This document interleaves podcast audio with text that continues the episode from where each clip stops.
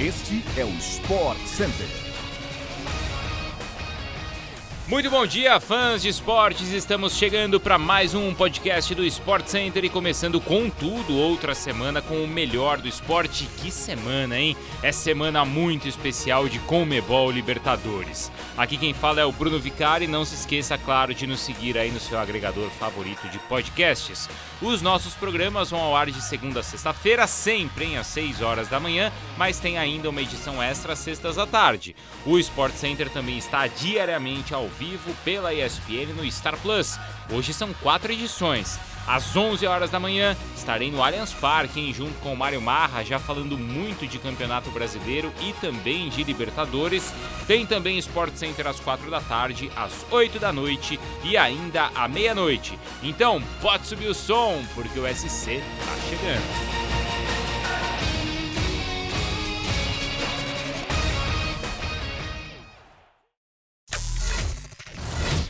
A 21ª rodada do Campeonato Brasileiro garantiu mais uma vez muita emoção ao fã do futebol. O domingo foi marcado pelo líder Palmeiras abrindo espaço na tabela, o Fluminense se colocando de vez na briga pelo título e um respiro a mais para o Fortaleza na briga contra o rebaixamento. Seguindo a luta nas cabeças, o Palmeiras aproveitou o empate do Corinthians contra o Havaí e ampliou a vantagem na liderança agora para seis pontos.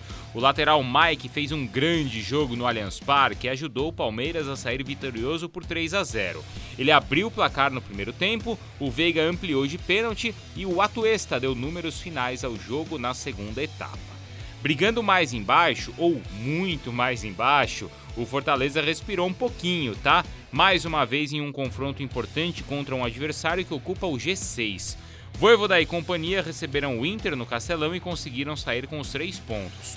O jogo foi mais brigado do que jogado no primeiro tempo, com muita confusão em campo, teve expulsão do Fortaleza, do Romarinho e pouca criação. Mesmo com um a menos, o Leão do PC abriu o placar na segunda etapa na bola parada do Lucas Crispim. E ainda o Hércules marcou um golaço e ampliou para 2 a 0. O Robson fez ainda o terceiro gol. O Atlético Mineiro recebeu o Atlético Paranaense fechando a rodada no confronto então deste domingo em um jogaço no Brasileiro, tá? O Igor Rabelo fez de cabeça após o cruzamento do Nátio Fernandes na primeira etapa. Aí no segundo tempo brilhou a estrela do jovem Vitor Roque de apenas 17 anos. O jogador do Atlético Paranaense marcou um golaço, viu o Galo ficar na frente de novo com o Pavon e marcou novamente em menos de um minuto para empatar a partida. E aí, no último lance do jogo, Canóbio virou para o Furacão, colocando o clube no G4. A vigésima rodada do Brasileirão termina nesta segunda-feira com um duelo entre Coritiba e Santos às 8 da noite no Couto Pereira.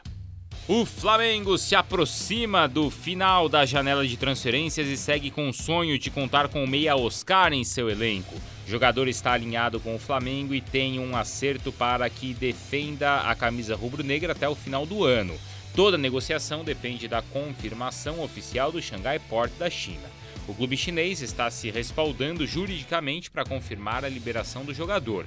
A princípio, o Meia está no Brasil para acompanhar o nascimento do filho, mas não vai retornar para a China de qualquer maneira até o final de 2022. Assim, o Flamengo se aproximou, junto do empresário Juliano Bertolucci, para poder contar com o Meia neste período. O clube chinês exige que Oscar envie exames e comprovantes médicos de que não antecipou nenhuma etapa da pré-temporada e deixa sob responsabilidade do jogador qualquer lesão de risco. O otimismo é grande entre os flamenguistas e por pouco o Meia já esteve com o elenco é, rubro-negro na volta de São Paulo para São Januário. A novela ganhou mais um capítulo neste domingo, já que Oscar chegou a se deslocar para o aeroporto de Guarulhos mas viu o presidente Rodolfo Landim brecar a carona.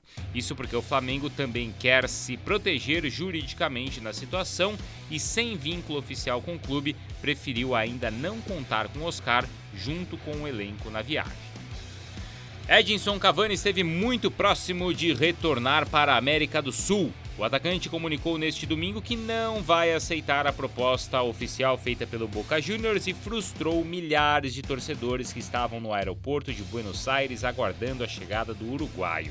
O clube argentino ofereceu um contrato de 18 meses para Cavani e tinha até essa segunda para inscrever o jogador em caso de acerto. Os torcedores se movimentaram nas redes sociais, inspirados pelo apoio emocional da torcida do Nacional por Soares e criaram a hashtag Cavani a Boca. Os veículos então da mídia argentina garantiram o um acerto do Boca com Cavani, fizeram com que os torcedores jornalistas e jornalistas se deslocassem ao Aeroporto Internacional de Buenos Aires na manhã deste domingo. A decisão de não aceitar a proposta do Boca se deu pois o uruguaio quer seguir atuando na Europa aos 35 anos. Segundo o diário Olé da Argentina, a principal proposta que o atacante tem em mãos é do Vídea Real da Espanha. Cavani decidirá o seu futuro ainda neste mês, já que as janelas de transferências europeias se encerram no final de agosto. O fã do futebol europeu pode matar as saudades de La Liga já nesta sexta-feira com o primeiro duelo do campeonato entre Osasuna e Sevilha na ESPN pelo Star Plus. As emoções da Premier League voltaram à tela da ESPN pelo Star Plus neste final de semana. O fã do esporte pôde acompanhar as novas, olha só, as emoções da Premier League voltaram à tela da ESPN pelo Star Plus neste final de semana. O fã do esporte pôde acompanhar as novas contratações, os candidatos ao título logo de cara, em jogos emocionantes e muito mais. Tudo o que a Liga Inglesa oferece.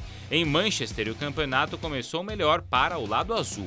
O atual campeão, City, perdeu poucos jogadores na janela de transferências e se reforçou com o tão sonhado centroavante de Pep Guardiola. Erling Haaland já chegou na liga mostrando seu cartão de visitas com dois gols feitos logo na estreia. O doblete garantiu a vitória por 2 a 0 contra o West Ham em Londres. Já no lado vermelho da cidade, as coisas não começaram tão boas. Grande estrela do time, o atacante Cristiano Ronaldo começou no banco de reservas no duelo contra o Brighton e o time estreou com derrota mesmo em casa. O técnico Eric Ten Hag justificou que CR7 está apenas há 10 dias com a equipe, já que perdeu a pré-temporada por problemas pessoais. A permanência do atacante ainda não está garantida. O fã esporte volta a acompanhar a Premier League no próximo final de semana pela ESPN no Star Plus. É isso, pessoal. Assim a gente chega ao fim então de mais uma edição do nosso podcast do Sport Center. Ao longo de toda a semana será assim e será uma semana muito especial com Comebol Libertadores. Todas as informações da Libertadores e do melhor do esporte mundial, claro, todas elas estão aqui. Boa semana para todos e até mais.